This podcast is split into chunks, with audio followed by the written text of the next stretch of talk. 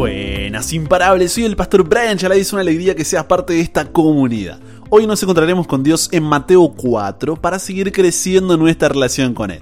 Recuerda estudiar este capítulo antes de escuchar el episodio. Este no busca reemplazar tu estudio personal, sino motivarte y enriquecerlo. Con eso dicho, ahora sí conversemos. ¿Qué verdad aprendemos sobre cómo es Dios y su dirección para nuestra vida? Padre, en una sociedad que predica tanto el mensaje de la autoestima, ayúdanos hoy a encontrar nuestra verdadera autoestima en ti, a poder comprender qué significa una autoestima bíblica y de esa forma encontrar el valor que tenemos como personas. Nos entregamos hoy a ti, Dios. Guíanos, por favor, por medio de tu Espíritu Santo. En el nombre de Jesús oramos. Amén. ¿Qué es la autoestima? Comencemos desde ahí, ¿no es cierto? ¿Y cómo se relaciona esto de la autoestima con mi relación con Dios? La autoestima es un conjunto de, vamos a decir, percepciones, pensamientos, evaluaciones, sentimientos, tendencias de comportamientos dirigidos hacia uno mismo, hacia nuestra manera de ser, hacia los rasgos de nuestro cuerpo, de nuestro carácter. En resumen, la autoestima es la opinión personal que tienes sobre ti mismo, es cuánto crees que vales. Pero nos queda por resolver la segunda parte de la pregunta y es cómo se relaciona todo esto de, la autoestima con el crecimiento de mi relación con Dios. ¿Te pusiste a pensar en esto alguna vez? Si vamos a Mateo capítulo 4 versículos 1 al 11, encontramos el pasaje de las tentaciones de Jesús en el desierto antes de que luego, en los versículos 12 al 25, nos cuente el comienzo de su ministerio conforme estaba profetizado, ¿no? El llamado a cuatro pescadores y cómo enseñaba, predicaba y sanaba a la multitud. Ahora, ¿por qué me detengo en Mateo 4, 1 al 11? Porque antes de ser conocido por sus milagros en el mar, sus enseñanzas en la montaña, su sacrificio en la cruz, fue en el desierto donde el valor de Jesús fue definido. Porque es en el desierto de esta vida donde siempre habrá quien busque desvalorizarte, al decirte que tú vales por lo que puedes hacer, por lo que el resto dice de ti o por lo que tienes. Pero, ¿es realmente esto así? La primera tentación de Jesús está en Mateo capítulo 4 versículo 3. ¿Recuerdas cuál era? Allí Satanás se le acercó y lo cuestionó diciendo, si eres hijo de Dios, di que estas piedras se conviertan en pan. Fíjate, ese sí es un sí condicional. Lo que le está diciendo al mismo tiempo es, si no conviertes la piedra en pan, tú no vales. Tú no eres hijo de Dios. Entonces la pregunta que nos plantea esta tentación, ¿cuál es? ¿Mi valor está en lo que puedo hacer? Mira tu propia vida. ¿Tu valor está en lo que puedes hacer? ¿Piensas que si no realizas esa carrera universitaria, tus padres se frustrarán contigo? Entonces la estás realizando para ganar o para no perder su aceptación. ¿Piensas que si no tienes ese trabajo o salario, no serás visto por tus amigos de la misma manera porque perderás tu prestigio? ¿Sigo? ¿Piensas que si no aceptas toda función de liderazgo en tu iglesia serás menos espiritual? Piensas que si no tienes relaciones sexuales con tu novio, éste te dejará de amar, o aunque sabes que abusa de ti, no dejas esa relación. ¿Por qué? Porque tienes miedo a que nadie más te quiera y no quieres quedarte solo, no quieres quedarte sola. ¿Podemos ser reales o no estamos listos para esta conversación? Lo que quiero que entiendas es que tu valor no está en lo que puedes hacer. Así que no mires al fracaso o al cambio como el punto final, sino como el punto de partida. No dejes que lo que puedas o no puedas hacer defina cuánto vales. Por eso cuando el diablo le dijo a Jesús, si eres hijo de Dios, di que estas piedras se conviertan en pan, queriendo definirlo por sus acciones, Jesús no discutió con Satanás, no entró en debate con él, simplemente que le dijo, escrito está. ¿Por qué? Porque la palabra de Dios es viva y eficaz, más cortante que toda espada de dos filos. Es así como en Mateo capítulo 4 versículo 4 Jesús cita Deuteronomio capítulo 8 versículo 3 diciendo, escrito está, no solo de pan vivirá el hombre, sino de toda palabra que sale de la boca de Dios. En el contexto del pasaje citado por Jesús, Moisés le había estado contando al antiguo Israel cómo el Señor había cuidado de ellos todos esos años en el desierto, incluyendo la provisión del maná todo como parte de un proceso de refinamiento, ya que Dios estaba tratando de enseñarles lecciones espirituales en el desierto. Y entre esas lecciones estaba que no solo de pan vivirá el hombre, más de todo lo que sale de la boca de Jehová vivirá el hombre. Dios los alimentó con comida física, pero también les da alimento espiritual. No pueden tomar solo lo primero sin lo segundo. Así que como dijo Thomas Edison, recuerda, las fallas son solo flechas que apuntan a la dirección correcta para aquellos que están dispuestos a aprender. Así que no mires el fracaso como el punto final, sino como el punto de partida. No dejes que lo que puedas o no puedas hacer defina cuánto vales. Ahora, muchas veces caminamos la vida guiados por las opiniones de los demás. ¿Te ha pasado? Arrastrándonos por el aplauso ajeno y realizando los sueños impropios. Pero cuando llega el final es en la tumba donde nos damos cuenta de la ilusión, en donde al intentar definir nuestro valor en lo que el resto decía, siempre hubo una opinión para la cual nunca fuimos suficientes. Un aplauso que no logramos escuchar. Un sueño que no pudimos alcanzar. Ahora, ¿significa esto que nuestra vida es solo un vacío imposible de llenar? Satanás también tentó con esta ilusión a Jesús, cuando en Mateo capítulo 4 versículos 5 y 6 lo llevó a la punta más alta del templo de Jerusalén y nuevamente lo cuestionó diciendo, si eres hijo de Dios, tírate, porque escrito está, a sus ángeles mandará acerca de ti, y en sus manos te sostendrán, para que no tropieces con tu pie en piedra. Si Jesús quería que el mundo crea en Él para que no se pierda y tenga vida eterna, ¿qué mejor demostración que la que Satanás le está proponiendo?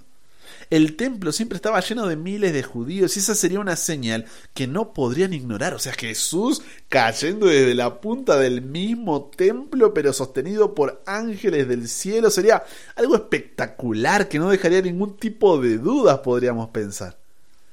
Ahora, fíjate que nuevamente aparece ese sí, un sí condicional, es decir, lo que le está diciendo es, si te tiras desde aquí y los ángeles no te sostienen, tú no vales, tú no eres hijo de Dios. Entonces la pregunta que resalta aquí es, mira tu propia vida. ¿Tu valor está en lo que el resto dice de ti? ¿Cómo puedes saberlo? Te ayudo.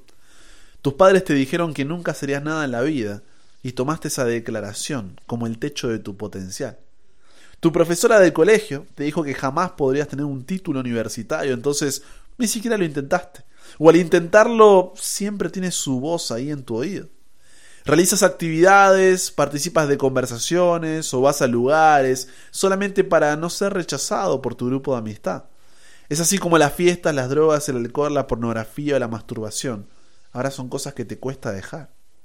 Buscas ese trabajo o esa posición laboral para ser aplaudido por los demás y sentirte apreciado, cuando en realidad lo odias.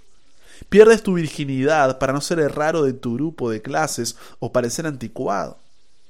Por lo que, volviendo al relato, Jesús nuevamente no discutió con Satanás, no entró en debate con él, simplemente ¿qué hizo?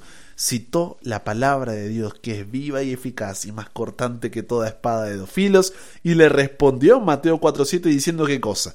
Escrito está también, no tentarás al Señor tu Dios. En esta segunda tentación, Jesús está citando Deuteronomio capítulo 6 versículo 16, donde Moisés señaló al pueblo su rebelión en Masá, diciendo, no tentaréis a Jehová vuestro Dios como lo tentasteis en Masaj. La palabra para tentar puede significar probar o poner a prueba. Dios les había mostrado vez tras vez su poder y su disposición para sustentarlos. Sin embargo, cuando se presentó el problema, ¿qué hizo el pueblo? Clamó, diciendo, ¿está pues Jehová entre nosotros o no? Entonces, ya sea que la gente diga cosas positivas o negativas de ti, la gente te valorará de acuerdo a su punto de vista, sus creencias o su nivel de información. Pero recuerda, nada de eso define tu valor. Al ver que no podía convencer a Jesús de que su valor estaba en lo que podía o no podía hacer o en lo que el resto decía de él, Mateo capítulo 4 versículos 8 y 9 dice que el diablo llevó a Jesús a un monte muy alto y le mostró todos los reinos del mundo y la gloria de ellos. Y le dijo, todo esto te daré si postrado me adorares. Muchos, seamos sinceros, cederíamos ante tal ofrecimiento. Total, nadie está viendo, nadie se enterará, estoy en medio de un monte, no hay forma de que queden evidencias. ¿Por qué no? y de esta manera intentaríamos justificar nuestro comportamiento. Pero, ¿es esto lo que define cuánto valemos? ¿Mi valor está en lo que tengo? ¿Cómo saber si te estás valorando por lo que tienes? Te ayudo. ¿Seguirás valiendo lo mismo si al lado de tu apellido no hay palabras como doctor, abogado, ingeniero, arquitecto, pastor o algún otro título? ¿Seguirás valiendo lo mismo si no tuvieras lo último en tecnología? ¿Seguirías valiendo lo mismo si no tuvieras la ropa que está a la moda o la ropa de marca? ¿Seguirías valiendo lo mismo sin esa casa o ese auto?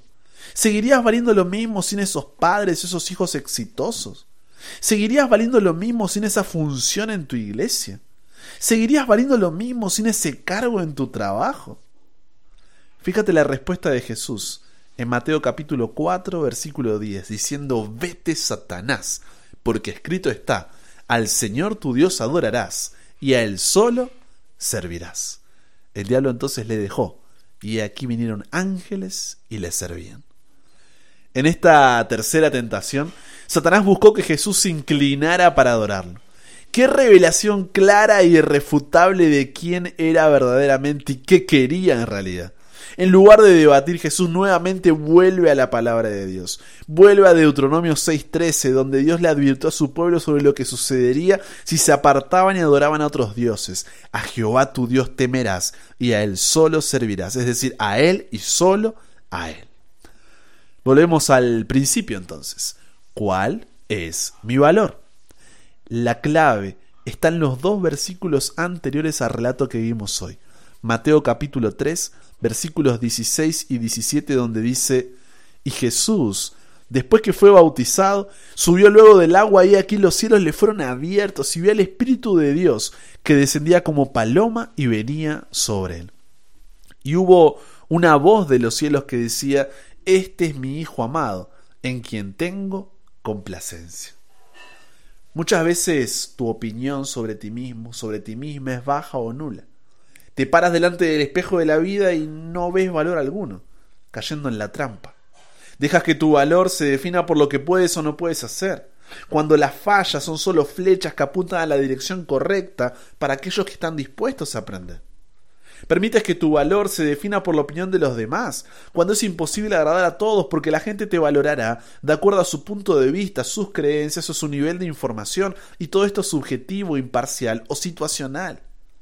Toleras que tus posiciones, poder, prestigio, placeres sean los que definan tu valor, porque como no sabes cuánto vales, te pasas la vida regalándote o dando descuento. Pero la pregunta es, ¿para qué? Jesús supo su valor cuando le entregó su vida al Padre, y éste lo llamó Hijo. De la misma forma, lo único que puedes permitir que defina cuánto vales es aquel que te formó y que en primera de Juan capítulo 3 versículo 1 dice que te ama tanto que eres su hijo. Yo no sé qué era lo que estabas permitiendo que defina cuánto vales, pero hoy quiero recordarte que vales tanto, tanto, tanto para Dios que entregó todo lo que tenía, se entregó a sí mismo, lo dejó y arriesgó todo, porque aún teniéndolo todo, anheló tu corazón. ¿Para qué seguir comiendo de las migajas que caen de la mesa cuando en la mesa del banquete hay un lugar reservado con tu nombre? No permitas que tu valor sea definido por lo que puedes hacer, por lo que el resto diga de ti o por lo que tienes. Que sea siempre la palabra de Dios lo que defina tu valor. Comienza a mirarte como Dios te ve, como un hijo, como una hija del rey, porque esa es la paradoja del reino de los cielos.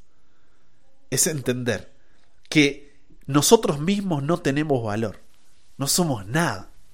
Sin embargo, al mismo tiempo, lo somos todo. ¿Por qué? Porque valemos la sangre de Cristo Jesús en la cruz. Y eso nos lleva a vivir una vida para su gloria. Porque es en Él en quien encontramos ese valor. Jesús en el desierto eligió citar pasajes que también le fueron dados a Israel en el desierto. Ahora tú, en tu desierto, ve y haz lo mismo. Conversamos con Dios sobre esto. Padre, qué locura este mensaje en una sociedad que predica tanto una autoestima centrada en el yo. Y ahora vienes tú y nos dices, no, el valor tuyo como persona no está en ti, sino en lo que yo hice por ti, lo que yo soy para ti. Y cuando encontramos ese valor nos damos cuenta de que valemos muchísimo, Dios. Y nos da una razón para poder levantarnos, una razón para continuar, una razón incluso para vivir. Ayúdanos a siempre recordar que en ti está nuestro valor. A mirar la cruz en esos momentos de depresión, de ansiedad, de pensamientos suicidas, de que no queremos saber más nada. Ayúdanos a entender cuánto valemos. Y a no contentarnos con migajas que caen de la mesa, cuando en la mesa del banquete hay un lugar reservado con nuestro nombre. Gracias por este mensaje, Dios. Ayúdanos a vivir como un escrito está, y que allí se fundamenten nuestros pensamientos, para que estos regulen nuestros sentimientos y definan nuestras acciones. Nos entregamos hoy a ti, Dios. Cámbianos, renuévanos, transfórmanos, somos tuyos. En el nombre de Jesús oramos. Amén con eso llegamos al final. Comparte con otros lo que aprendiste hoy. Súmate a la comunidad en WhatsApp totalmente gratis si todavía no lo has hecho para recibir una notificación en tu celular cada mañana, escuchar los episodios sin conexión, tener material extra, hacer tus preguntas, acceder a contenido exclusivo y te espero en el siguiente para que nunca pares de aprender y nunca pares de crecer. ¿Por qué? Porque hasta el cielo no paramos.